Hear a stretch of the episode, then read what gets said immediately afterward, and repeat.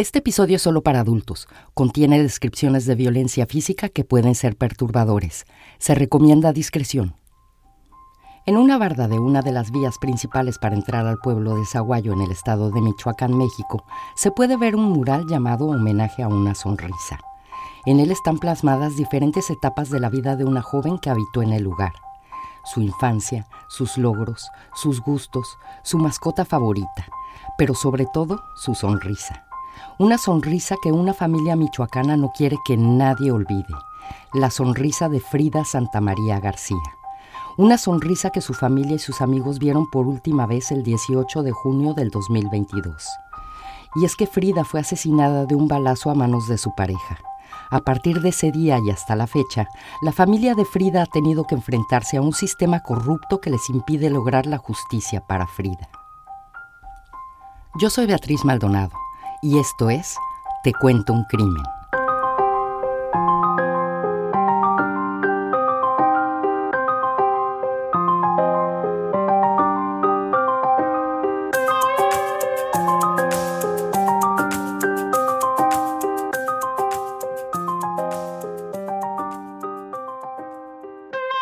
Frida Santa María nació en 1998 en Zaguayo, Michoacán un pueblo ubicado aproximadamente a dos horas y media al sureste de Guadalajara, Jalisco.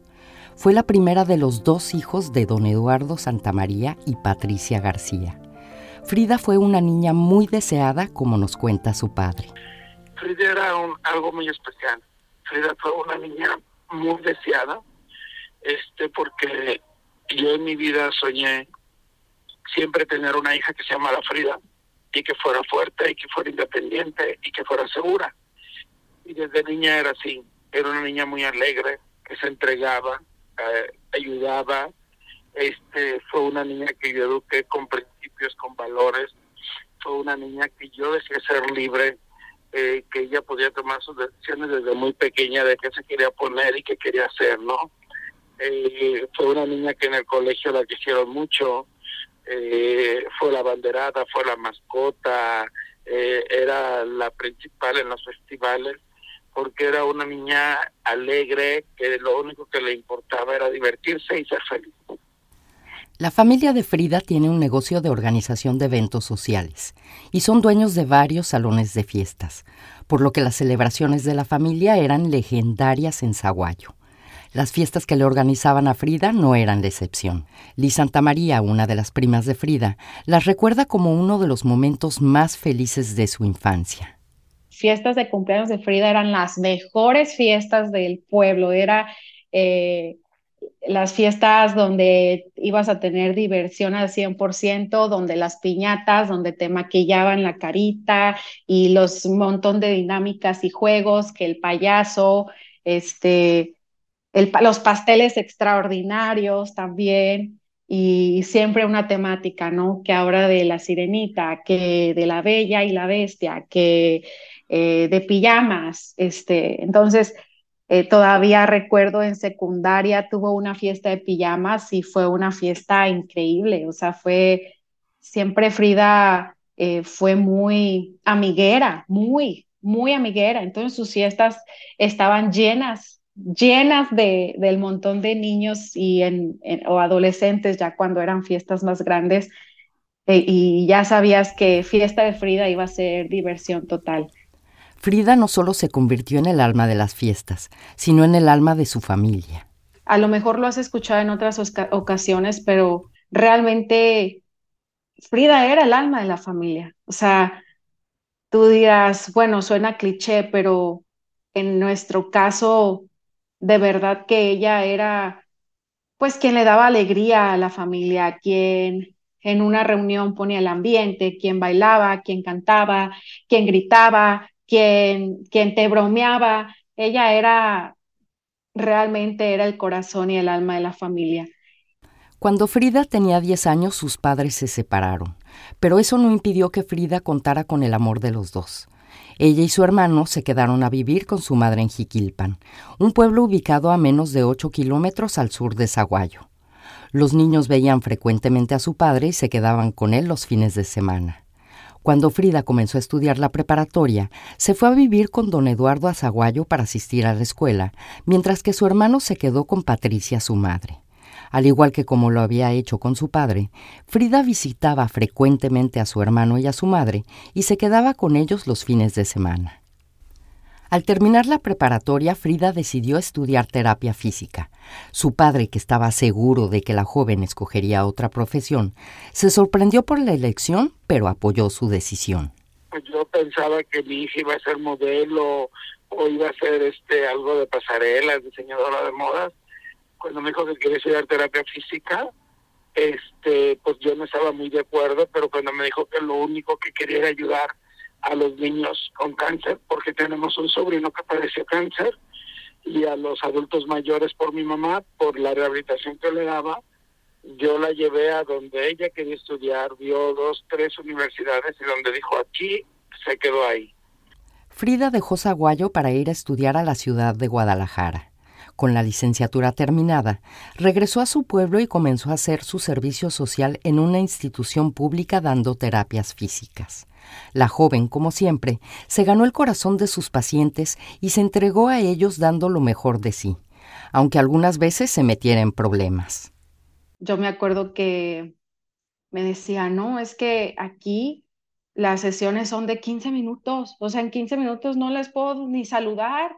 No, no, no, no, ya les dije que a mí me den una hora, mínimo, una hora por paciente, porque no se vale que les den esas terapias tan que no les sirven de nada. Y luego después, no, es que ya me regañaron, pero no me importa. La gente se merece eso. o sea, ella era de que daba su 100% en todo lo que hacía.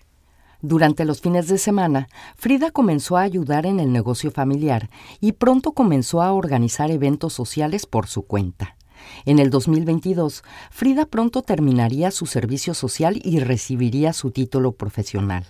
Con el dinero que estaba ganando en el negocio de organización de eventos, planeaba viajar para después hacer una especialización en fisioterapia en el extranjero. El primer viaje que Frida haría sería para ir a visitar a su prima Liz, que en ese momento ya no vivía en México. Pero Liz y Frida ya no volverían a estar juntas. Aunque se comunicaban frecuentemente, sin saberlo, su último encuentro había sido cuando, después de haber perdido a su padre, Liz había tomado la decisión de salir del país y se habían despedido en Zaguayo. Cuando nos despedimos, yo le dije, allá te espero, me visitas. Me dice, sí, por supuesto que sí.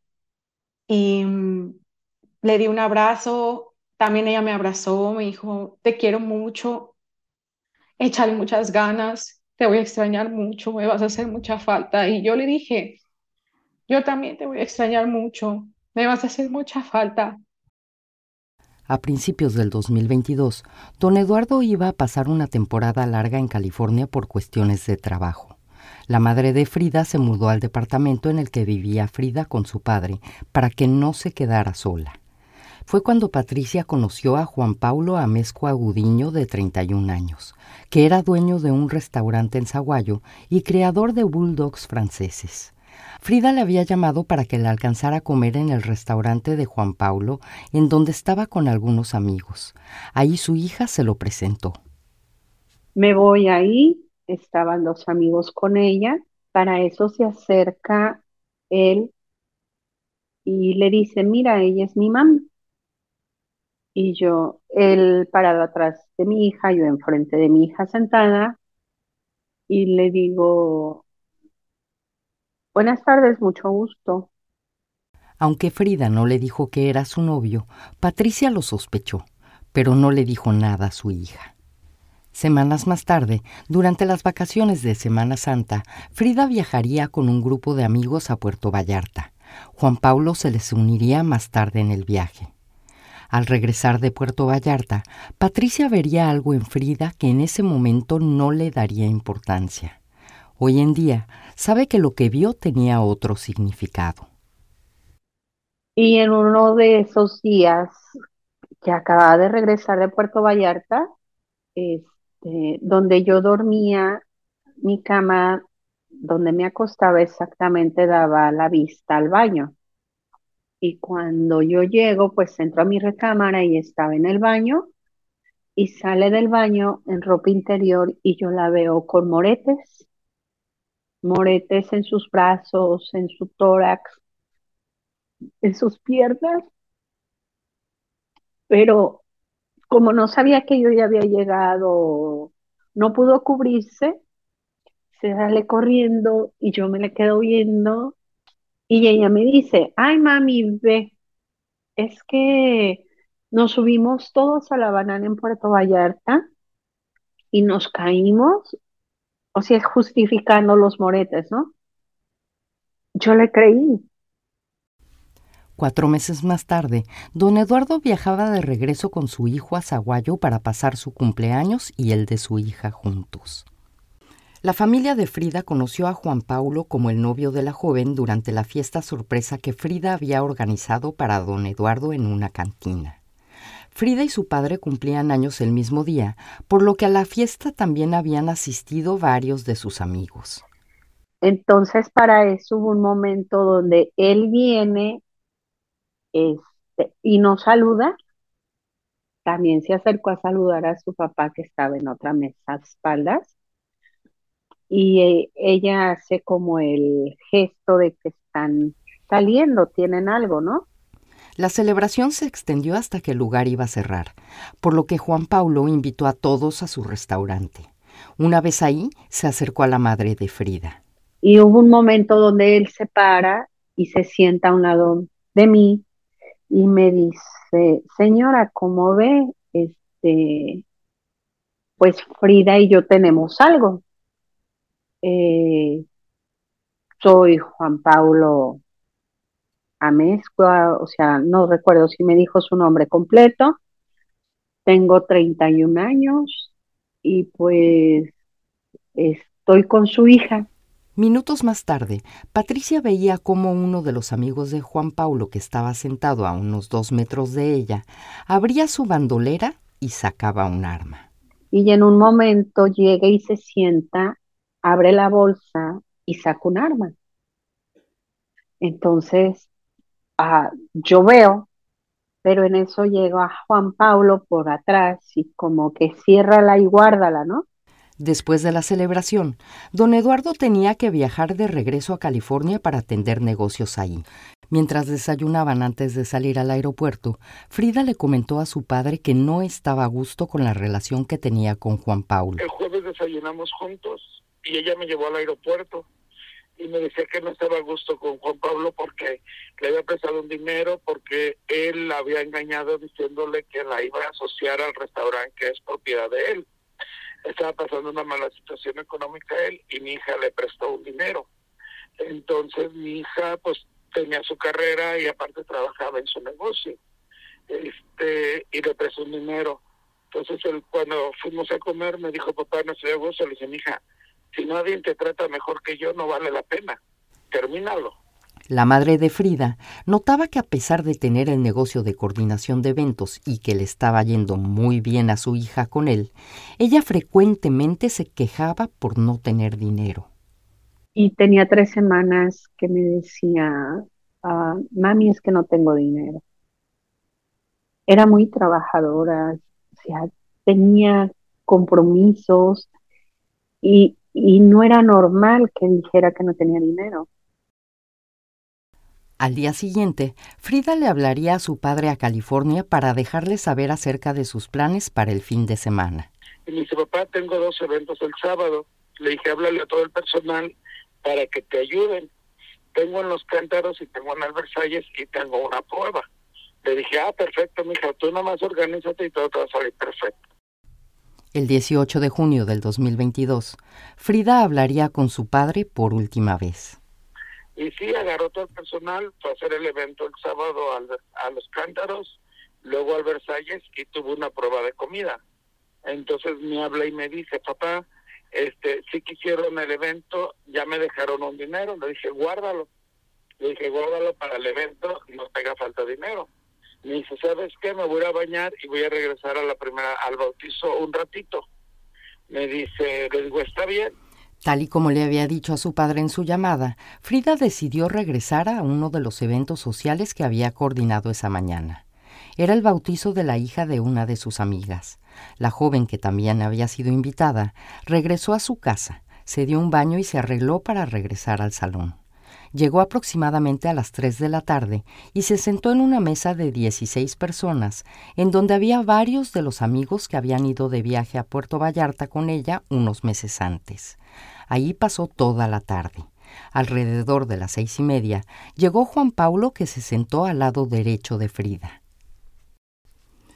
Al parecer, Juan Paulo le dijo a Frida que tenía parte del dinero que le debía en la bandolera que llevaba consigo, pero que no se lo daría en ese momento para que no lo perdiera. Frida le dijo que no lo perdería y que se lo diera. La pareja siguió discutiendo. Después sonó un disparo. Frida se levantó del asiento y gritó Ya me dio. Llévenme al hospital. No me quiero morir. Después cayó desmayada. Juan Paulo y dos amigos se la llevaron al Hospital Santa María. Minutos más tarde, Patricia recibía una llamada de una amiga diciéndole que algo le había pasado a Frida, pero que no sabía exactamente qué, y que hablara con uno de sus sobrinos que trabajaba con ella. Patricia le llamó a su sobrino, que le dijo que estaba llegando a Guadalajara. Le dijo que regresara a Zaguayo de inmediato porque su amiga le había llamado diciéndole que algo le había pasado a Frida.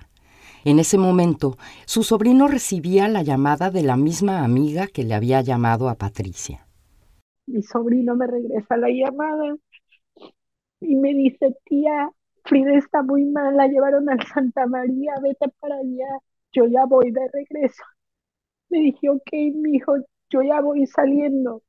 Frida murió pocos minutos después de que Patricia y su hijo llegaran al hospital. Había recibido un disparo a quemarropa. La bala había ingresado por la parte derecha del abdomen perforando el riñón. Más tarde se determinaría que la trayectoria de la bala había sido de arriba hacia abajo y de derecha a izquierda. A don Eduardo no le quisieron dar la noticia por teléfono. Solamente le dijeron que Frida estaba grave me hablaron que Frida se había puesto muy mal.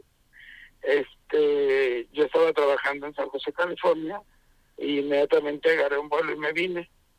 Y este, y ya cuando llegué aquí supe que, que él había dado un balazo en el lado derecho por las cosquillas. Ya le encontré muerta. Los demás familiares de Frida comenzaron a enterarse de lo sucedido y a reunirse en la entrada del hospital para acompañar a Patricia y a su hijo. También llegaban al lugar varios de los invitados del bautizo en donde habían sucedido los hechos, pero los protocolos de salud y seguridad a causa de la pandemia seguían vigentes, por lo que la entrada al hospital estaba restringida. Solo unos cuantos familiares pudieron entrar. Entre ellos estaba Samantha Moret, prima de Frida por parte de su madre. Samantha y Frida eran muy unidas. Entré al hospital y a las únicas personas que veo son a mi mamá, a mi tía Patti y a mi primo Paulo, llorando, inconsolable. Y como era pandemia todavía, pues no nos dejaban entrar al hospital a todas las personas. Veo en la calle del hospital, afuera del hospital, muchas personas vestidas de fiesta. Este, no sabía por qué. Yo no sabía que Frida estaba en una fiesta. Hasta que entró con mi tía, la abrazo, abrazo a mi primo y les pregunto a mi papá qué pasó. O sea, ¿qué, qué pasó? Y dicen, es que Frida estaba en una fiesta y le dispararon. En menos de una hora después de la muerte de Frida, en redes sociales comenzarían a circular versiones de lo que había pasado. Eran a lo mejor las 8.15 de la noche y ya había cuatro versiones de lo que había sucedido. La primera versión era que Frida se había disparado sola. Otra versión es que Frida salió del salón, movió una bolsa de basura y se disparó un arma. Otra, otra era de que Frida salió del salón y alguien pasó en una moto y le disparó. Y Frida entró al salón diciendo me dispararon y se desmayó a la entrada del salón. Y la última, la más absurda, es que estaban en un bautizo jugando a la ruleta rusa con todos los amigos de la, de la fiesta y que se disparó sin querer. Ninguna versión tenía ningún sentido. Pasaron las horas y la familia tenía más dudas que respuestas. Una de esas dudas era dónde estaban las cosas de Frida, su celular, sus identificaciones, su bolsa. Sale mi mamá y les pregunta a los amigos, a los supuestos amigos de Frida, les dice, oigan, ¿dónde están las cosas de Frida? ¿Qué pasó? Y la respuesta de ellos es como que, ay, ya señora, cálmese, no sabemos dónde están. Y mamá dijo, a ver, ¿cómo que cálmense? O sea, no, denme las cosas de Frida. ¿Y qué es lo que pasó? No, no, no vimos. No, nadie sabe nada, no vimos. ¿Cómo que no vieron? ¿Qué sucedió? ¿Cómo que qué le disparó? O sea, ¿qué pasó? No, nadie vio nada. Sus supuestos amigos que estaban llorando a mar abierto, pero nadie había visto nada. En el bautizo había 200 invitados. En la mesa en donde estaba Frida cuando le dispararon, había por lo menos 10 personas sentadas. Nadie estaba dispuesto a decir qué había pasado. Personal del Ministerio Público llegó al lugar. Tal vez cuando comenzaran a tomarle las declaraciones a los testigos, por fin la familia tendría respuestas. Llega la fiscalía, el MP, y nos pregunta a nosotros qué pasó. Le decimos, no sabemos, nosotros no estábamos en la fiesta, no estamos enterados qué es lo que pasó, estamos igual o peor que ustedes. Lo único que sabemos es que todos los que estaban con ella están allá afuera. Son todos ellos los que están vestidos de fiesta. En ningún momento salieron a, a pedir declaraciones. O sea, varias veces le repetimos, todos los que estaban con Frida son ellos. En ningún momento fueron a, a, pedir declaraciones, en ningún momento se los llevaron a fiscalía. El salón donde sucedió todo estaba dos cuadras y media del hospital no fueron al salón a acordonarlo. Fueron a ver qué pasaba en el salón, pero nunca lo, lo acordonaron ni lo clausuraron ni nada. Sí, escucharon bien. El Ministerio Público no acordonó el lugar en donde horas antes una joven había sido asesinada. Y a pesar de tener testigos junto a ellos, no tomaron ni una sola declaración. Una persona que estaba en el bautizo por fin se acercó con un miembro de la familia y contó su versión de los hechos, no sin antes decirle que no declararía lo que iba a contar porque no quería meterse en problemas. Juan Paulo Amezcua, el novio de Frida, era quien le había disparado. De acuerdo a la versión del testigo que más tarde sería verificada por medio de fotografías tomadas en el bautizo, Juan Paulo estaba sentado al lado derecho de Frida. Todo tenía sentido. La bala había entrado por el lado derecho del abdomen de Frida y su trayectoria había sido de arriba hacia abajo. El disparo había sido a quemarropa. Solo la persona sentada al lado derecho de Frida pudo haberle disparado. Pero ¿por qué habiendo tantas personas en el lugar nadie quería decir nada? Ah, pues es que Juan Paulo Amezcua es el hijo de Santiago Alejandro Amezcua Sánchez, que había sido presidente municipal de Zaguayo del 2008 al 2011. Fue presidente del partido en el Comité Municipal del Partido Revolucionario Institucional de Zaguayo, mejor conocido como el PRI. Y desde hace tres años pertenece al partido del Movimiento de Regeneración Nacional, mejor conocido como Morena que es el partido que actualmente gobierna en la República Mexicana. Desde el día que Frida había sido llevada al hospital, Juan Paulo estaba desaparecido, al igual que las pertenencias que Frida llevaba consigo el día de su muerte, su bolsa y su celular. Uno de los primos de Frida, al enterarse de la noticia de que Frida estaba gravemente herida en el hospital, había marcado a su celular para cerciorarse de que la noticia fuera cierta. Para su sorpresa, el celular fue respondido por Juan Paulo, que al ser confrontado por el primo de Frida, le dijo, ya ves cómo se pone tu prima, pero yo ya le dije a mi tío y a mi hermano que la salven. Sí, su tío y su hermano, los que trabajan en el hospital en donde Frida estaba siendo atendida y del que son socios. La carpeta de investigación del caso de Frida fue abierta al día siguiente como homicidio doloso, que tiene una pena en México de entre 10 y 15 años de prisión, cuando era claro que el asesinato de Frida era un feminicidio, que tiene una pena máxima en el orden federal de 70 años de cárcel. Y si no les queda claro, de acuerdo al gobierno de México, un feminicidio es la muerte violenta de una mujer por razones de género.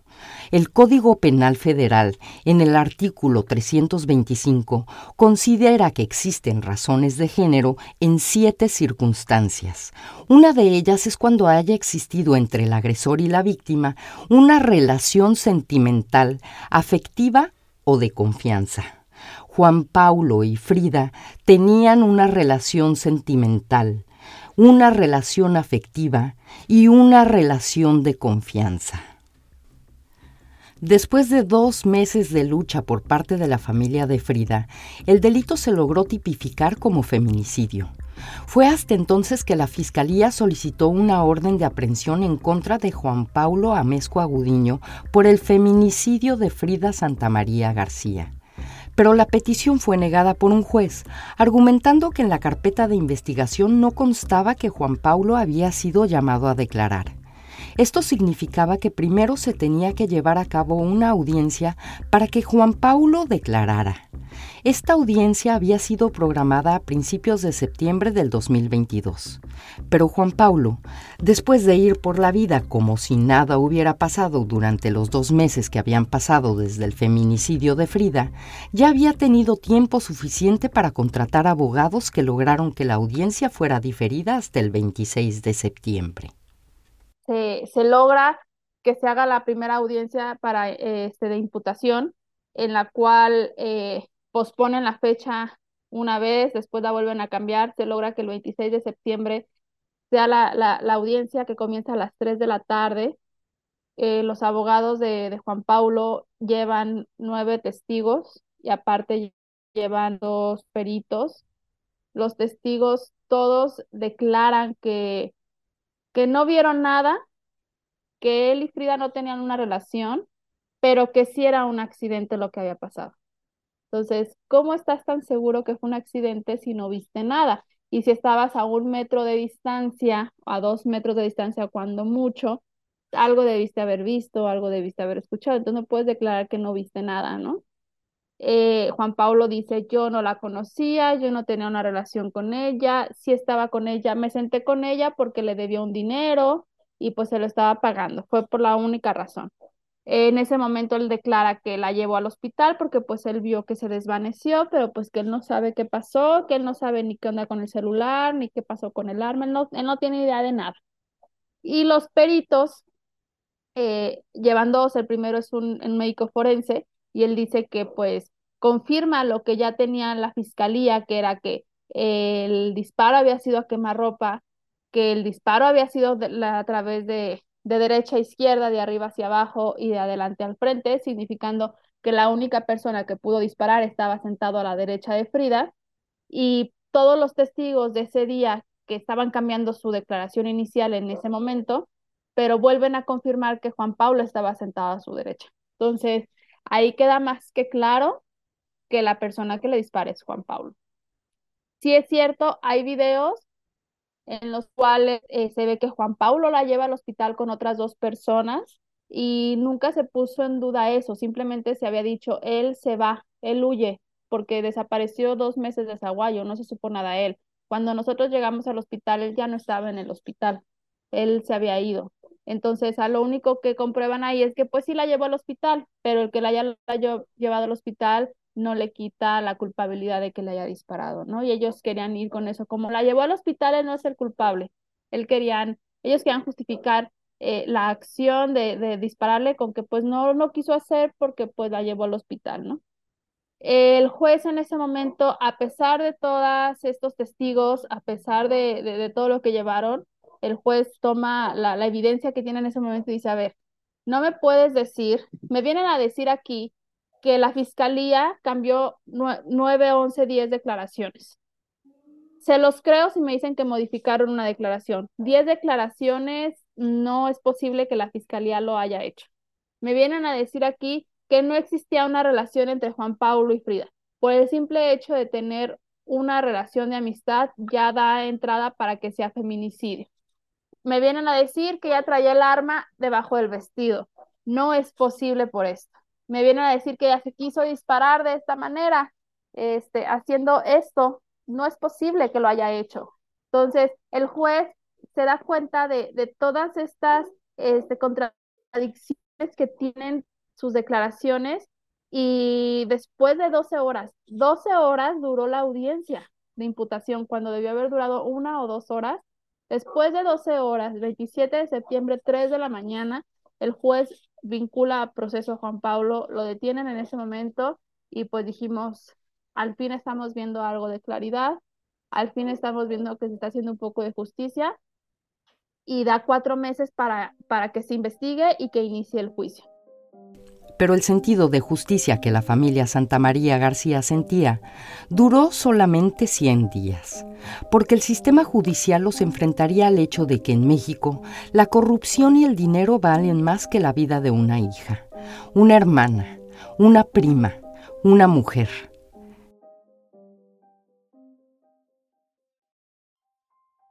Hoy 12 de junio Frida Santa María cumpliría 25 años. Hoy en Zaguayo no va a haber una fiesta legendaria como las que se habían estado llevando a cabo por los últimos 24 años. Hoy la familia Santa María García se enfrenta al dolor de haber perdido a Frida, de no volver a ver su sonrisa. Por eso, como muestra de solidaridad para su familia, este podcast muestra en sus redes sociales y páginas de internet la fotografía del mural homenaje a una sonrisa. Muchas gracias por escuchar. No olviden regalarnos un like y seguirnos en Instagram y en Facebook. Ahí nos pueden encontrar como Te Cuento un Crimen Podcast. Nos vemos la próxima semana con la segunda parte del caso de Frida Santamaría en Te Cuento un Crimen.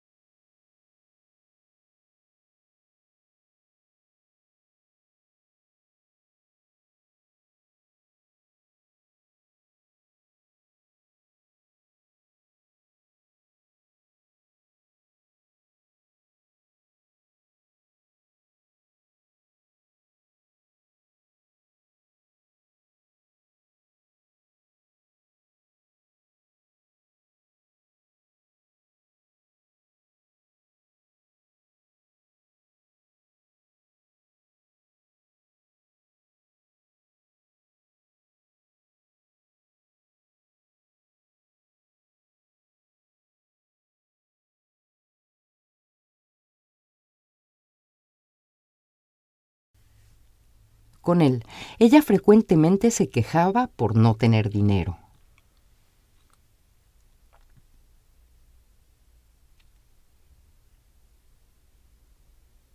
Dos días más tarde, el 18 de junio del 2022, Frida le llamaría a su padre por última vez.